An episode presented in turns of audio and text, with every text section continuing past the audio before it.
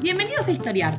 Este podcast fue creado y producido por la ASAI, Asociación Argentina de Investigadores de Historia. Un podcast sobre historia argentina, latinoamericana y mundial. Acompáñanos en este recorrido por el pasado para pensarnos en el presente.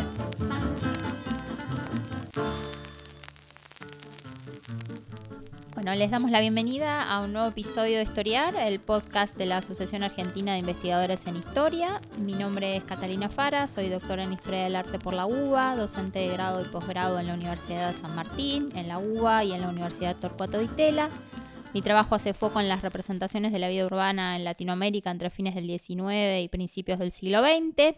Y hoy me han invitado a estar a cargo de este episodio especial de Historiar, donde nos acompaña José Emilio Burucúa, una eminencia en la historia del arte, que bueno, no necesita presentación, pero igual vamos a, hacer una, una breve reseña de su larga trayectoria.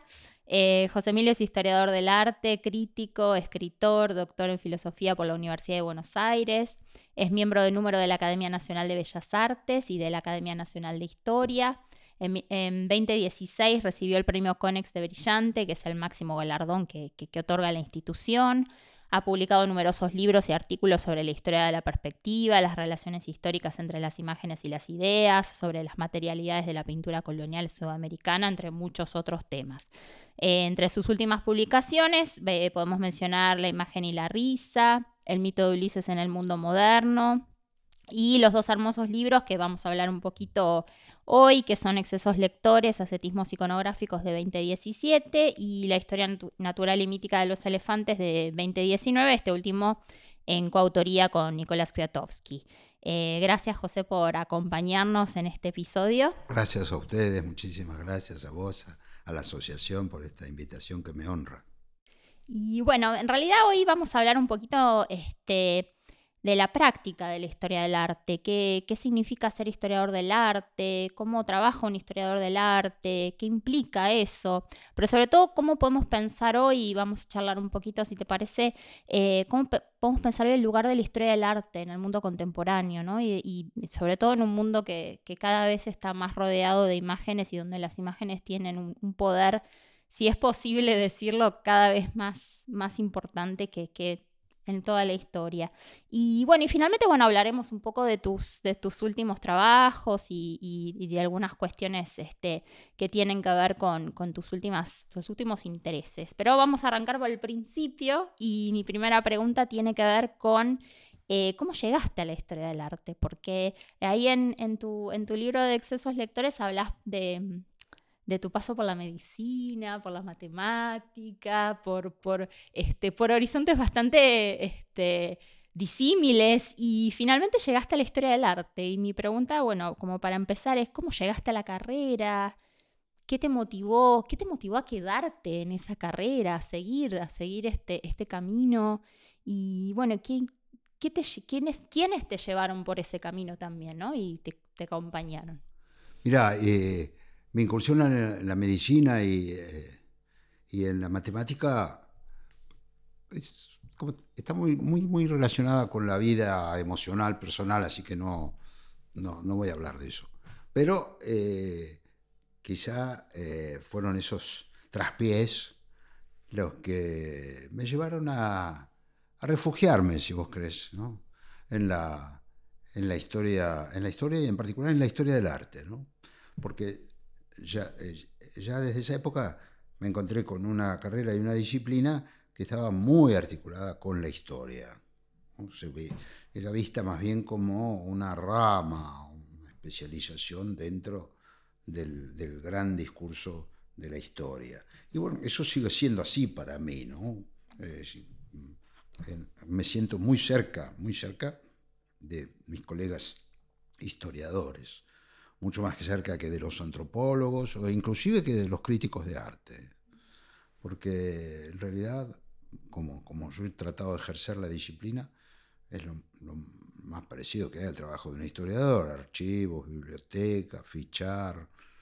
Este, y por supuesto que la, la fuente fundamental de nuestro trabajo es la obra de arte. Entonces, alrededor de la, de la, obra de arte que hacemos la, la investigación de las condiciones de su producción, de los, de los autores, de los, del público, después una historia de la larga duración que es el acogimiento de esa obra ah, con el correr del tiempo y por, por este, en, distintas sociedades y en distintas épocas. Pero eh, eh, fundamentalmente yo pertenezco a una, rama de la historiografía del arte y de los estudios en general del arte, lo que hoy incluso se llama, creo que acertadamente, estudios visuales, que insisten muchísimo, muchísimo en esa, en esa dimensión de la obra de arte como también un objeto histórico, que tiene esa particularidad de ser a la vez un objeto estético. Entonces no nos olvidamos nunca de, esa, de, esa, de ese aspecto, pero, pero lo vemos como, como un, eh, precipitado de su tiempo eh, y una imagen que tiene un sentido y una, y una valencia ¿eh? histórica. Y, bueno, vos hablabas eh, específicamente, ¿no? Que, cerca, por supuesto, que estamos los historiadores del arte de, los historiadores, pero ¿y cuál sería esa, esa diferencia? Que en realidad es muy mínima, y, pero yo podría aventurar un par de hipótesis, pero ¿cuál es para vos la diferencia? ¿Cuál es esa atracción o qué tienen las imágenes que permiten acercarse de una manera diferente a otro tipo de documentos, a otro tipo de, producciones culturales necesariamente. ¿Qué nos puede aportar una imagen? Claro que Creo que lo particular que tiene la obra de arte es la, la presencia siempre renovada a medida que transcurre el tiempo, cosa que no pasa con otros materiales del historiador. ¿no? Eh, los, documentos escritos, eh, los propios libros, no, grandes, grandes obras de la, historiografía que sí, que tienen esa perduración y que uno, no importa a cuánto tiempo eh, que haya sido escrito, los lee, que seguramente va a quedar este, impresionado por la, la, vivacidad de, esa, de ese objeto semióforo, digamos, que es el, un libro de historia. Pienso, no sé, en el siglo XIX, la obra de Burkhardt, uno todavía puede leerla y tiene esa, ese brillo historiográfico ¿no? que tuvo en su momento. O, eh, este, bueno, también el propio Voltaire, más atrás.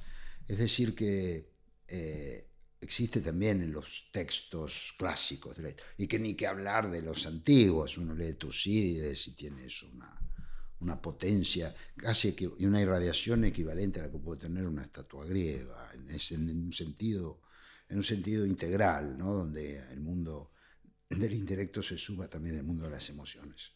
Ahora, eh, en la obra de arte eso es prácticamente eh, se da de, manera inmediata, cuando uno ve una imagen eh, o cuando uno escucha un una melodía, un fragmento de música, una composición del pasado, o cuando uno lee una poesía, eh, está esa, ese momento emocional que puede, suele ser el primero. Y después, bueno, uno empieza a horadar eso y a tratar de encontrar, de enriquecer el primer significado que, que uno ha captado, lo trata de enriquecerlo con, como podríamos llamar, las condiciones de, emergencia y de producción histórica de ese objeto. Pero eh, de ahí es que hay un gran parentesco y hay algo que lo distingue en particular a, ese objeto. ¿Y vos pensás que esas, que esas condiciones de, producción, de, aparición de, esa, de ese objeto artístico, sea cual fuere, necesariamente condicionan nuestras maneras de entenderlo, de verlo? O... Condicionan el sentido. Hay un, ¿cómo podríamos decir? Un sentido primero que tienen las obras de arte que corresponden con sus contextos de nacimiento. Eh, y ese sentido primero es este, yo diría que es determinante en muchísimos aspectos y, sí, también muchas veces se ha independizado a la obra de arte de aquellas determinaciones primeras. Y son operaciones válidas, ¿no? Un artista, un artista es probable, un pintor es probable que encuentre, no sé, Leonardo, cosas inmediatas que no necesite poner en contexto para hacerla suya y, convertirlas en una, en una herramienta eh, fantástica para lo que él mismo quiere hacer hoy con la pintura en las condiciones de producción de hoy. Pero, eh, pero quienes no tenemos esa capacidad, quienes estamos, amamos el mundo del arte, pero estamos fuera de él por nuestra incapacidad para producirlo, eh, bueno, quizá el tratar de comprenderlos mejor, el de tratar de, llenar eh, lo que rodea a ese objeto y lo que el objeto transmite, llenarlo de sentido, bueno, eso para mí exige eh, esta, este primer análisis y primer abordaje histórico. Comprender qué fue por primera vez eso, que, por qué se hizo y, qué, qué, significados llevó eh, y transmitió en primera instancia. Después se van agregando significados, son capas. Pero eh, y muchas veces, ¿sabes? Pueden ser capas que hasta contradigan, ¿no? Los núcleos primeros. Pero eso hay que estudiarlo también. es la, propia temporalidad de la obra y eso también es un estudio que tiene que hacer la historia del arte, porque es, la obra en el tiempo. ¿eh? Ahora, por lo general, en, en Occidente hemos tenido la tendencia de intentar restituir aquella, aquel contenido primero para eh, hacerlo reverberar y, también para colocar a la obra eh, en una secuencia histórica, ¿no? En un, no solamente en el contexto, sino eh, en el significado que ha tenido con el pasar de las eras, ¿no? y que cómo llega hasta nosotros como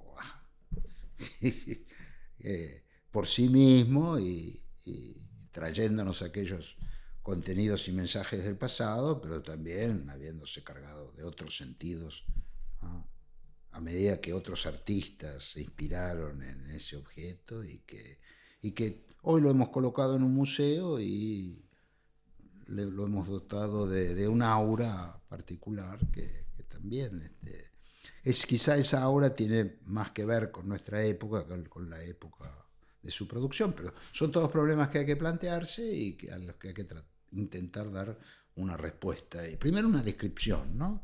Ah, de todo este, este momento inicial y de todas sus transformaciones, y después tratar de comprender qué significa eh, eh, esas transformaciones también.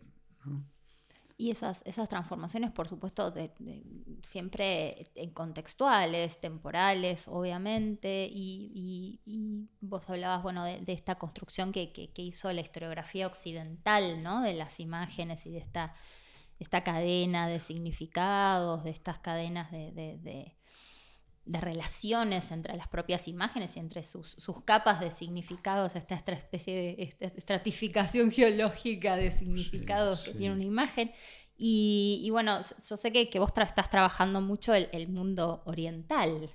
¿Qué, pasa en Oriente con, estas cuestiones? ¿Cómo, funciona también este, esta, esta idea de esta estratificación de sentidos o es una construcción meramente occidental a la cual nosotros intentamos ah. meter toda la producción este, de la humanidad dentro de esa caja?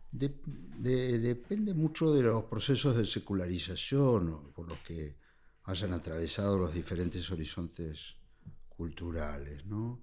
Creo que eh, la, idea de que existe una secuencia cuyo sentido hay que buscar ¿eh? Y se, se, describe esa secuencia, eh, eso tiene que ver también con la el hecho de la desvinculación del arte de la, progresiva de la esfera de lo religioso. ¿no? A la medida en que en otros, en otros horizontes de civilización las artes han estado o siguen, perduran en, su unión con el fenómeno religioso, y ahí es este, menor, podríamos decir, el, el cambio o la carga de historicidad ¿ah? que, que, se ha volcado sobre las obras de arte. Eh, entonces, pienso que esas serían historiografías distintas, pero de todas formas, las historiografías de la India o de la China ahora están impregnadas del del modelo más bien occidental, ¿no? entonces también buscan condiciones originales de producción, despliegue de eso en el tiempo. Pero allí me, me, da la sensación, no las conozco tan, tan a fondo como para, para poder afirmarlo taxativamente. ¿no? Es una, hay en el, en el terreno de la historia del arte todavía un, relato que está muy atento a lo que podrían ser la perdurabilidad de, esos sentidos que unen al objeto con la religión en todas sus manifestaciones, desde la creencia hasta el rito. Eso en nuestro caso, en nuestro caso no ha desaparecido por completo, pero se ha debilitado y probablemente no sea ¿eh? la brújula con la que un historiador del arte de Occidente enfoca el, decir, una narración general del proceso artístico. ¿sí? Pero eso, eso es un tema apasionante que estás planteando y, que ahora eh, empieza a, algunas exposiciones que se hacen en, eh, por ejemplo, en China, eh, están abriendo ¿ah? esa perspectiva. Y eso es, muy, muy interesante porque realmente hay una, ahí un acercamiento a lo estético que es, es distinto. No, no hay una autonomía de lo estético, tan, a veces tan militante como la que uno puede encontrar eh, en Occidente.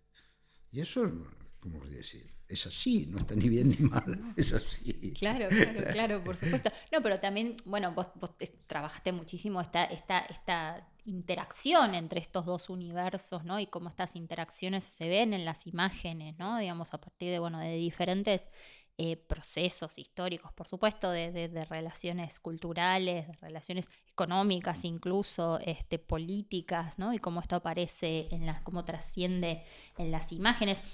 ¿Cuál sería para vos hoy en día, ¿no? un hilo conductor entre estos universos de Oriente y Occidente y de, sus producciones? ¿Cuál sería el hilo conductor? ¿La tecnología, la ciencia? Ah, interesante tu pregunta. vos hablabas de la religión recién como ese hilo conductor de, aproximación o de producción. La, la, religión es una llave maestra también para el arte de Occidente hasta el siglo XVII, eso no me cabe duda pero creo que lo sigue siendo más para el, arte no occidental. Ahora, hay que no hay que olvidar que también en, China, en la India, hay todo un mundo del arte que, que, eh, se plantea en, términos, en términos de, una autonomía, también existen regiones eh, de la creación estética que... Eh, tienen un grado de autonomía equivalente al que ha adquirido, han adquirido las artes en Europa o en las Américas. ¿no? Sí, también existe esa producción y es muy importante porque, bueno, eh, podríamos decir que, invade eh, los, los este, circuitos de Occidente, lo que se llama el mercado, eh, y asume, asume formas... Estéticas y historiográficas occidentales fuertemente. Pero también está esto otro, ¿no? Esa, que en la propia producción que intenta seguir el vía, la vía de la autonomía, reaparecen con fuerza en la medida que esos artistas están atentos a su propio pasado. ¿no? Reaparece, por ejemplo, en los... He conocido algunos pintores chinos para quienes la cuestión del paisaje y la, la relación del paisaje con el Tao sigue siendo tan fuerte como fue en la, en la pintura de la época Tang. Entonces, eh, sí, creo que eso es un poco más difícil de encontrarlo ¿ah? en, Occidente, En Occidente. mucho más difícil. Nos hemos despegado mucho también Claro. de, de- o sea, esta- esto que, bueno, eh, de la, de la idea de la autonomía de un arte completamente despegado de todo tipo de, instituciones, este, de la religión, del nos deja, ¿no? Este, y nos, Sí. nos separa también de nuestra propia relación con el mundo, ¿no? Un poco con la con Claro, la- sí. el mundo Más, más, por ejemplo, en Occidente, más con la política, ¿no? Ha tenido una. Se ha, se ha buscado una articulación, pero, pero también ahí. eh, se- eh, hay, hay un arte que se plantea como, como un, un arte que se rige por sus propias leyes, por su, por su eh, propia por voluntad de forma, como dirían los, este, los, Kunstwollen. sí, los austríacos de comienzos del siglo XX. ¿no? Eh, así que eh, ahí eh, es un poco difícil encontrar los hilos eh, a los que vos te referís, un poco complicado, pero bueno, ah, hay, que, hay que intentar hacer eso que los historiadores has- han hecho también, como un, historiador como Subramanian, por ejemplo, ¿no? lo que él llama Connected Cultures. Y bueno, nosotros también podríamos hablar de dentro, en la, con la propia, mi, la, mi propia idea de Connected Cultures, ver las, este, lo que serían las formas del arte conectadas entre los distintos horizontes de civilización.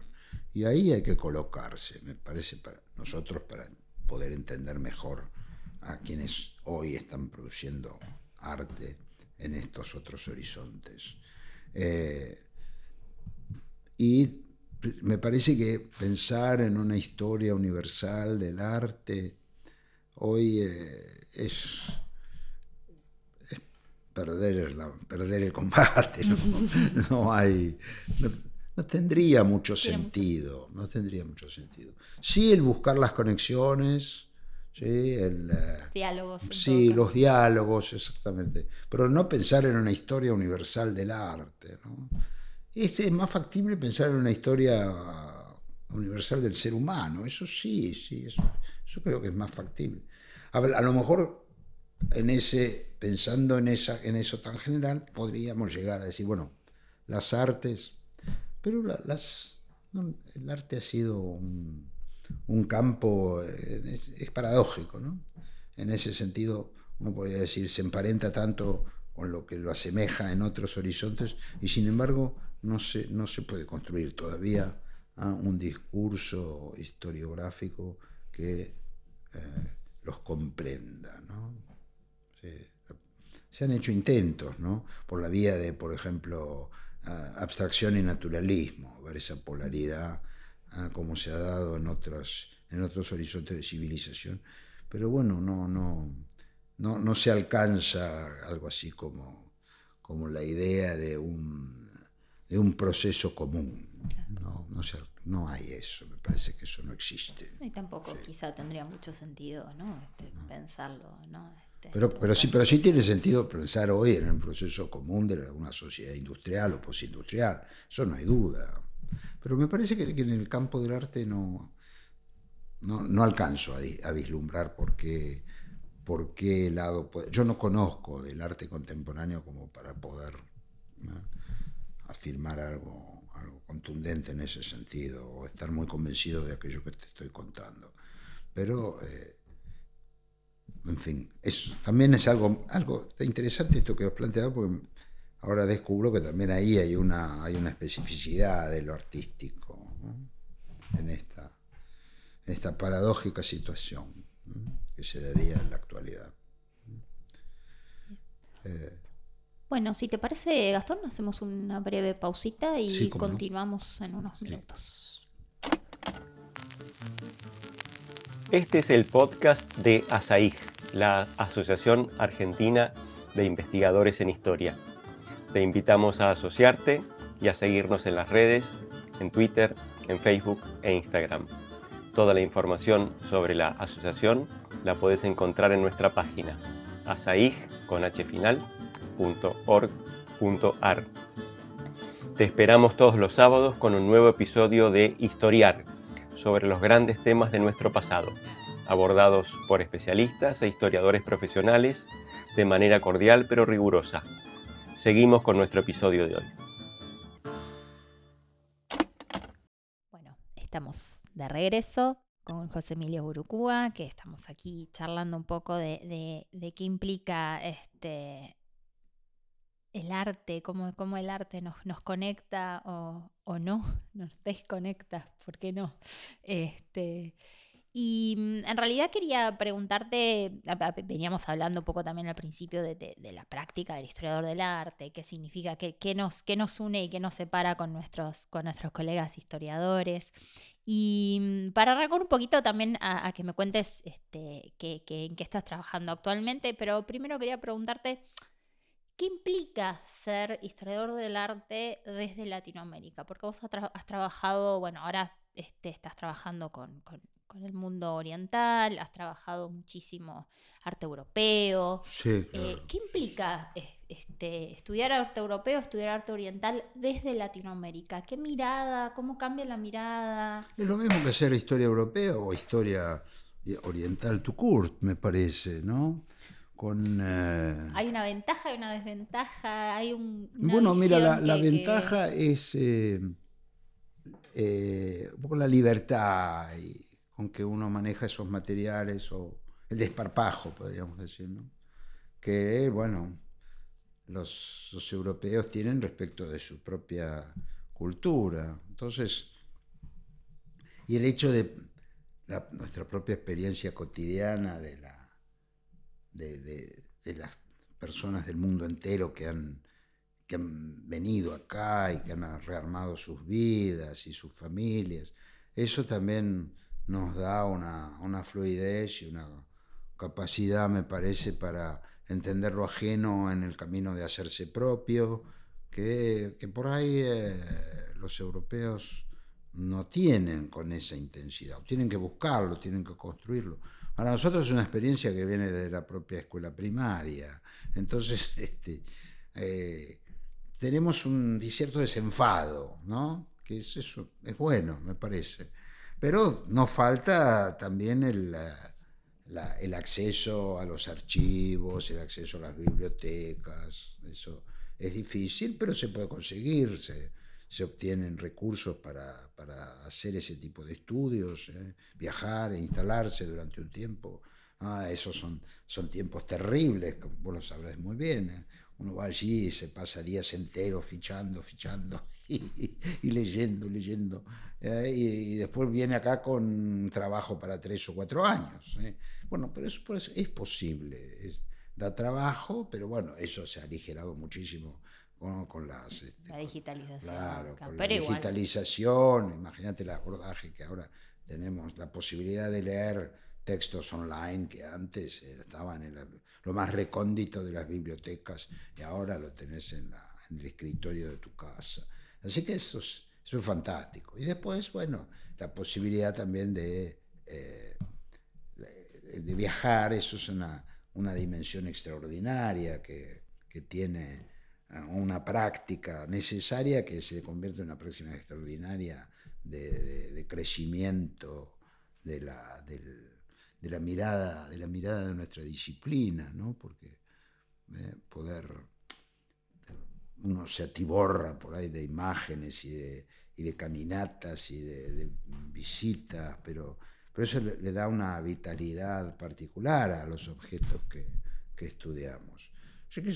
y bueno, eh, hemos tratado de convertir lo que eran grandes desventajas finalmente en, en buenas, en, en, buenas plataformas y en buenas virtudes, yo diría, para, pensar una historia muy, dinámica y, una historiografía. Muy dinámica y, muy cargada de vida, ¿no?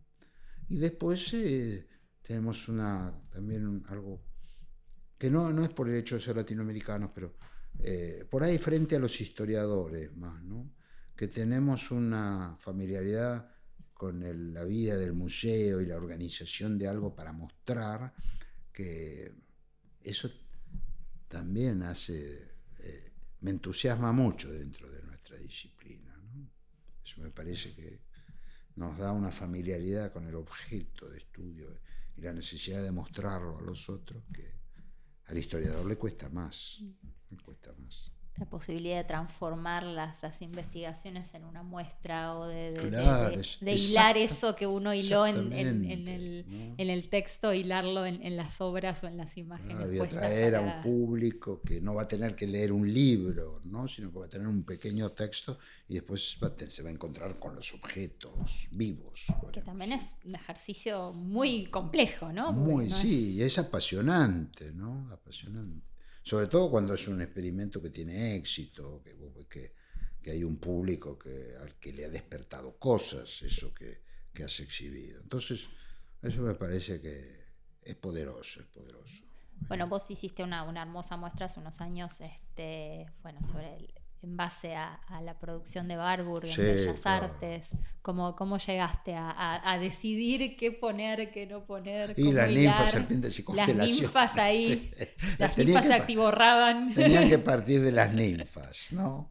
Entonces, para eso había en- enormes materiales, ¿no? En la pintura, en la escultura, en la ornamentación arquitectónica. Bueno, seguir por las serpientes, que también eso me llevó al, al mundo americano, ¿no? A, la- a la- a las decoraciones de la cerámica y de la metalurgia, de, la, de las civilizaciones eh, prehispánicas y después eh, ver que tanto por la vía de la, de la ninfa como emblema de la, de la vida joven, como por la vía de, la, de las serpientes, bueno, nos encontrábamos finalmente en el cielo, ¿no? Entonces, ver el, tema del cielo desde las, las civilizaciones antiguas de América hasta el presente. Eso. Y ahí se fue armando esa, ese corpus de imágenes que trataban de mostrar eh, los vaivenes, los intercambios, las fluctuaciones, el pasaje de, de, bueno, de las cuestiones del cielo entre, entre el mundo antiguo, lo más antiguo tanto de América como de Europa, y luego eh, bueno, las configuraciones modernas con la navegación y la ampliación del, del mundo, hasta llegar a, a la, a la relación actual de las civilizaciones con el cielo, con todo lo que ocurre en el cielo, la observación, la- el cálculo. Bueno, entonces, a partir de eso se, se fueron armando ciertos núcleos ¿no? y tratando de, de ver cómo eh, eso, cómo podían eh, ligarse, eso servía como, como una- un sistema de vinculación entre, entre lugares y tiempos que parecían muy alejados entre sí, ¿no? y había algo que los conectaba. ¿eh? No solamente,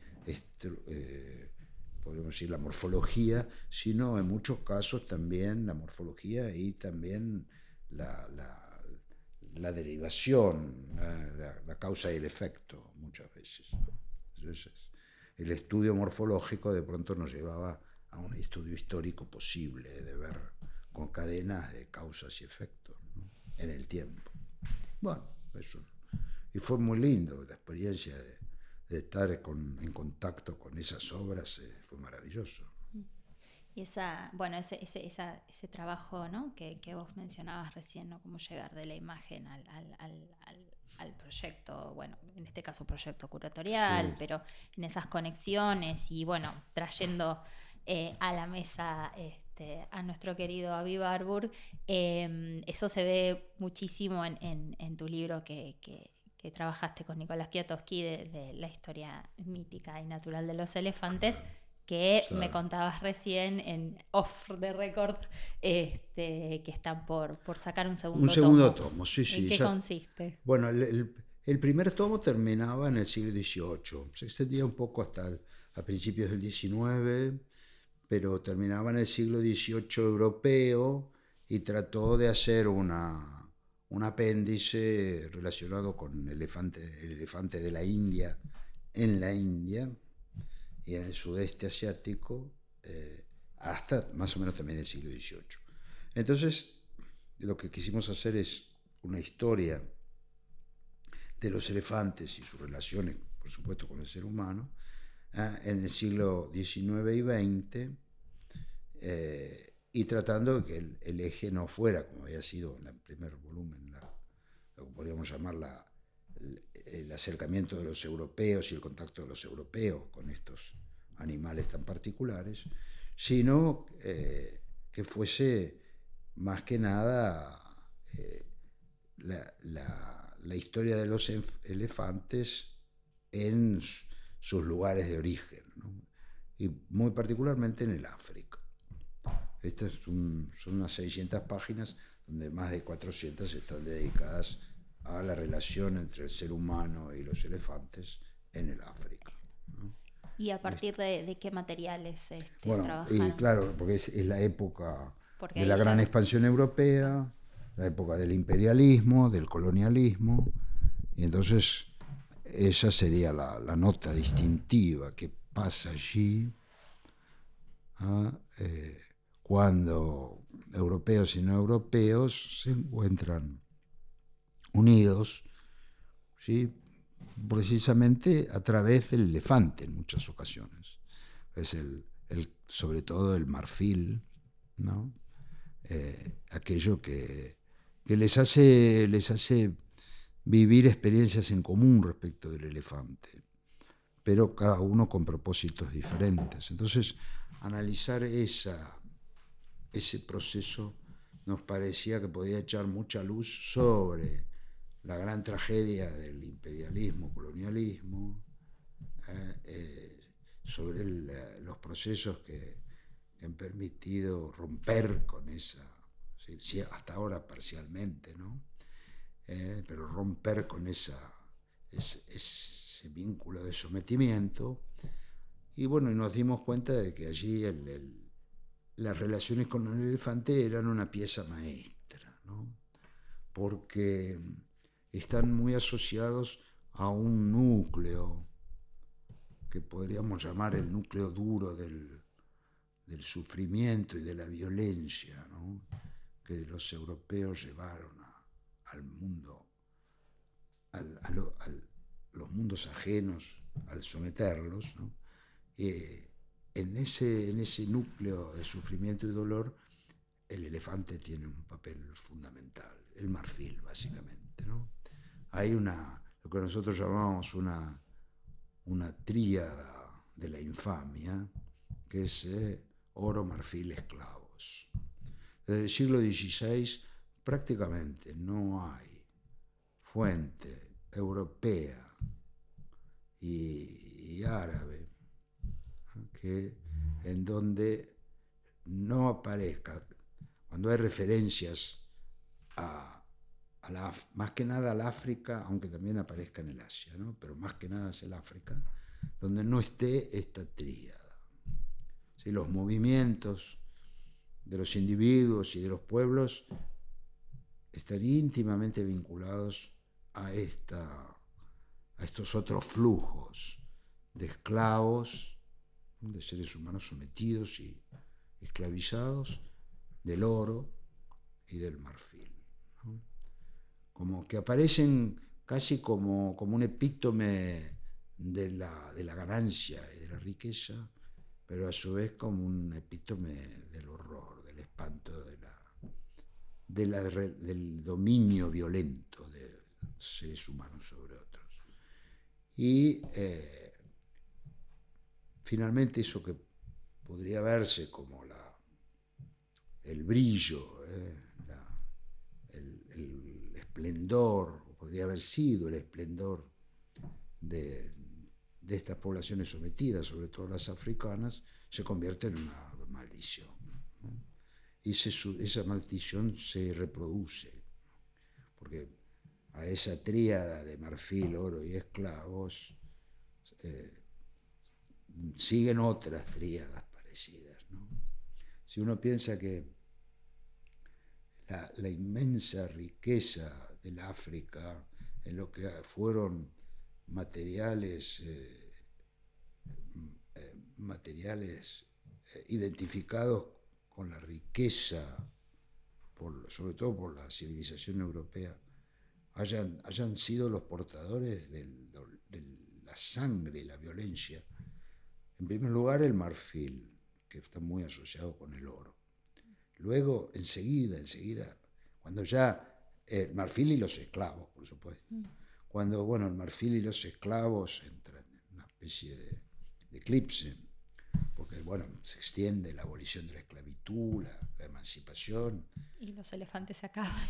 y los elefantes que escasea cada vez menos, pero claro, se desmorona la cantidad de elefantes, aunque no todavía como para pensar en una extinción, sino que el marfil va a seguir siendo, eh, va a seguir estando allí. No así los esclavos, pero, pero bueno, pero la, maldición del marfil esclavo oro se convierte en la maldición del caucho y la explotación de las poblaciones dedicadas a la recolección del caucho. Y luego, casi enseguida, son los diamantes. ¿sí? Los diamantes, ¿eh? seres sometidos a, a- la explotación de las grandes empresas coloniales. Y luego de eso, fíjate qué secuencia, ¿no? Marfil, caucho, diamantes, y luego es el uranio. El uranio de las bombas atómicas que destruyeron Hiroshima y Nagasaki salió del Congo. Ah, y del Congo y Gabón fueron los principales productores de uranio que, que alimentaron la, digamos, la, la industria atómica desde 1940 hasta los años 80-90, el uranio. Y bueno, y Bueno, De- y hoy todo lo que son los materiales. Este, El coltán. Del, del coltán, exacto. el coltán, que sin coltán no tendríamos El esto. celular. el celular, ¿no? Entonces, el coltán también es todo el centro del África, es el Congo, Ruanda, Burundi, ¿no? Uganda, es decir, esa zona de, de- de vida terrible ¿eh? para los, que allí nacen, ¿no? Que sigue siendo, eh, sigue siendo un baldón eso de la, humanidad, ¿no? Ahí nosotros encontramos una, una cita que hace un eh, periodista belga que se encuentra en el año 2005, 2005 se encuentra con un señor de la guerra activo en la frontera entre Uganda y el Congo. Entonces, eh, bueno, él llega a tener bastante familiaridad con este, con este señor de la guerra y los cuentos de dan la pauta, ¿no? De, eh, la, bueno, de manera despiadada reunía y mataba seres humanos y, y a la vez después eh, la, la caza al elefante, el recoger el marfil, y hay un momento determinado en que él cuenta cómo mata a una a la, a la criatura de un elefanta, ¿no? Y entonces la mata y va a buscar los, los colmillos y dice, no, eran tan pequeños que lo dejé. Y me di vuelta para seguir con el oro. Entonces ahí, en el año 2005, Sí. nos damos cuenta que es una especie de, Un ciclo que no Sí, termina. un ciclo de sangre y violencia, donde el marfil y los elefantes están allí, sufriendo la par de los hombres. ¿no? Y, y eso también una cosa que yo creo que hemos demostrado de manera dura, casi positivista, diría, es que las grandes masacres de elefantes coinciden y perpetradas por las mismas personas, los mismos grupos humanos, eh, coinciden con masacres de seres humanos, ¿no? sobre todo en la, en la región de los grandes lagos y el, el, este, el África Central. ¿no? Los propios este, diarios de, de los cazadores, de los traficantes de marfil, bueno, los datos que cuando uno lo relaciona unos con otros se da cuenta de que son cosas que están ocurriendo en el mismo lugar al mismo tiempo y los actores son los mismos. ¿no? Entonces esas masacres de seres humanos eran también masacres de elefantes o viceversa. ¿no? Entonces de ahí que adquiere esta cuestión de la relación con el elefante una centralidad que nosotros no sospechábamos. ¿no? Y para comprender mejor, creo, el, el despojo, el saqueo, ¿no? al que el colonialismo y el imperialismo sometieron al, al continente africano y a la, a la población, las poblaciones del África. ¿no? Entonces, este, ahí es es, es un segundo volumen muchísimo más oscuro y más sombrío que el otro, donde el elefante podría parecer asociado más bien con lo extraño, con lo, eh, Con lo divino también. con ¿no? lo divino, claro, exactamente, con lo divino. Bueno, y, ¿Y entonces qué- hicimos también una incursión en el folclore africano, A eso te que es completamente distinto a, a- a lo que podríamos llamar la, la valoración que en la India se hace, ¿no? Del elefante, como un, un ser particularmente sabio, particularmente inteligente. En, el- en el África no es así, no es así. En algunos es mucho más dispar que lo que es en la India, está más unificada la, lo que podríamos llamar la, la idea general y compartida que se tiene sobre el elefante. En el África no, es, está más parcelada, depende del lugar, depende de la ocasión. Es raro, por ejemplo, encontrar al elefante en ese grado de preeminencia que tiene en la civilización de la India y que la India transmitió a Europa. ¿sí? La idea de, eh, de- de- europeo del elefante se, se funda en la de la India. Y después se, se modifica por su contacto con el elefante africano, que es otra. Que se otra- transforma en otra, claro. después, bueno, en el folclore africano es muy común que el elefante sea un personaje algo tonto. Todo Un lo contrario de un grandote, sí, por ahí, al que la liebre, la hormiga y la tortuga engañan fácilmente. Bueno, este, es la antítesis, La antítesis de la sabiduría, ¿no? Pero eh, sí, parece como siempre engañado por, el- por alguno de estos tres.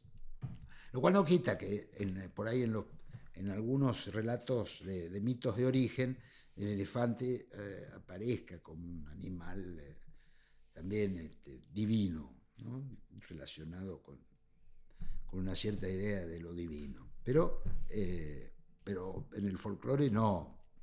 El elefante puede ser algo torpe, mm, brutal muchas veces, pero eh, Pero un no. personaje el que se lo engaña fácil, ¿no? completamente en la vereda opuesta de lo que es en el Asia, India, claro. la India nunca jamás tiene, al contrario, siempre va a aparecer como un ser de una gran inteligencia y una gran sabiduría. Entonces, claro, este, ahí uno empieza a ver esas, esas grandes diferencias y, y que en el caso, eh, los europeos combinan, ¿no?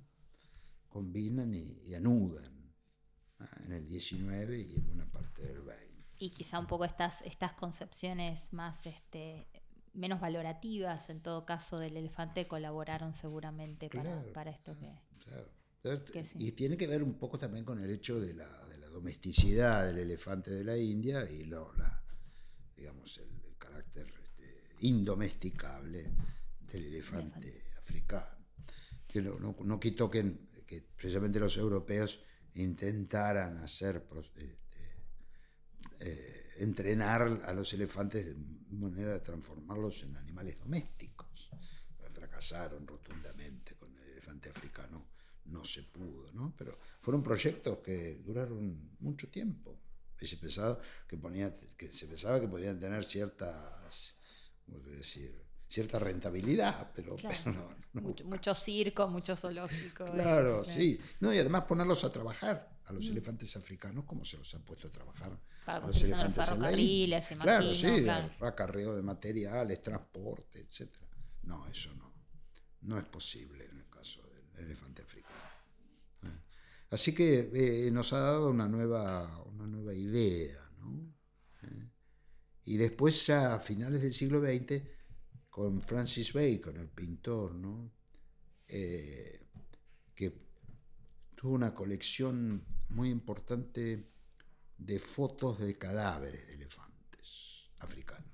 Tomados por, por, por cazadores o No, no, tomados, del tomos de la prensa, de dónde, de dónde El- las, de dónde las tomados básicamente por un fotógrafo cuyo, recuerdo, cuyo nombre no recuerdo, pero que se dedicó a ese tema y que se hizo amigo de, de Bacon y Bacon y recibió de él todo un archivo de esas fotos. ¿sí? y que, eh, bueno, Bacon, eh, podemos decir que las, no las copia, ni, ni- pero es indudable que entran en sintonía con lo que es la, la idea de Bacon de la humanidad y de cómo representarla. ¿no? No me puedo acordar el nombre, lo siento, tendría que No, tener la ficha bien. acá. No, pero bueno, podríamos ahí. Bueno, lean el libro, está. Claro, sí, sí, sí. El, el, el engancho para, para leer el libro. Pero No, ahí aparece ¿no? el elefante como una especie de, de víctima sacrificial. ¿no?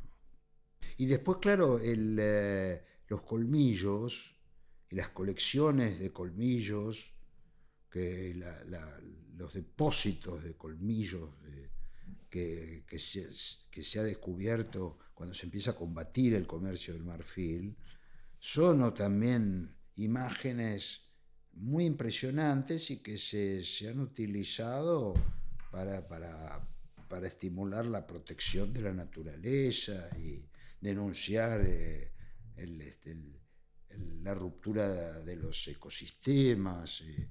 En este momento esos, eh, eh, el ver esas cantidades enormes de colmillos tienen ese efecto de shock ¿no? que nos produce ver, ver de manera directa eh, las consecuencias del- de la devastación humana de la naturaleza. ¿no?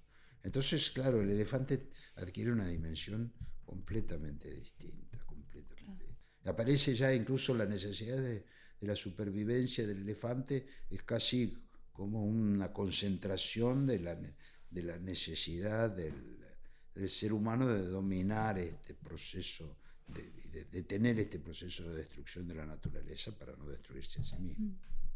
Eso te iba, te iba, te iba a preguntar, ¿no? Sí, cómo, cómo bueno, se transforman, ¿no? El, el elefante y en ese símbolo de, de la, de la necesidad imperiosa, sobre Mm. todo en los últimos años post pandemia, de, de recuperar la relación con la naturaleza y de... Y que haya sido un artista, ¿no? Que se diera Sí. cuenta cabal de eso como Bacon, ¿no? No solo, ¿eh? Y no solo. Sino que es, este, se, se ha hecho, hecho más general el asunto.